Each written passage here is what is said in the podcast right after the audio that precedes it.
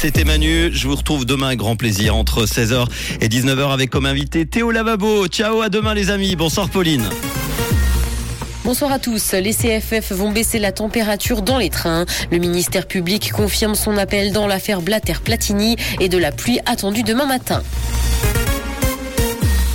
Les CFF vont baisser la température dans les trains. La température sera abaissée de 2 degrés dans les compartiments dès fin octobre et pour tout l'hiver. La température passera donc en moyenne de 22 à 20 degrés, ce qui va permettre d'économiser entre 50 et 100 MWh par jour. Il n'y aura par ailleurs pas d'illumination de Noël dans les gares du pays cette année.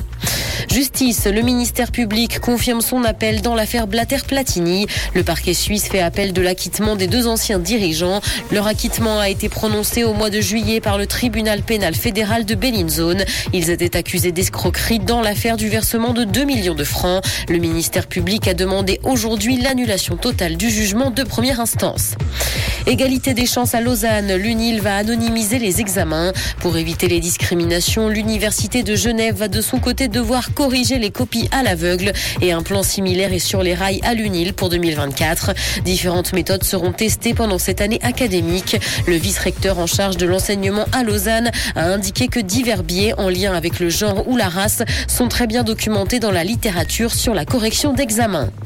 Dans l'actualité internationale, Liz a annoncé sa démission. La première ministre britannique a annoncé aujourd'hui renoncer à son poste seulement quelques semaines après avoir été élue. Elle devient ainsi la chef du gouvernement à la longévité la plus courte dans le pays. Elle a indiqué que vu la situation, elle ne peut pas remplir la fonction pour laquelle elle a été élue. Elle ne tiendra donc pas sa promesse de relancer l'économie dans un contexte d'inflation. De nouvelles élections auront donc lieu au sein du Parti conservateur.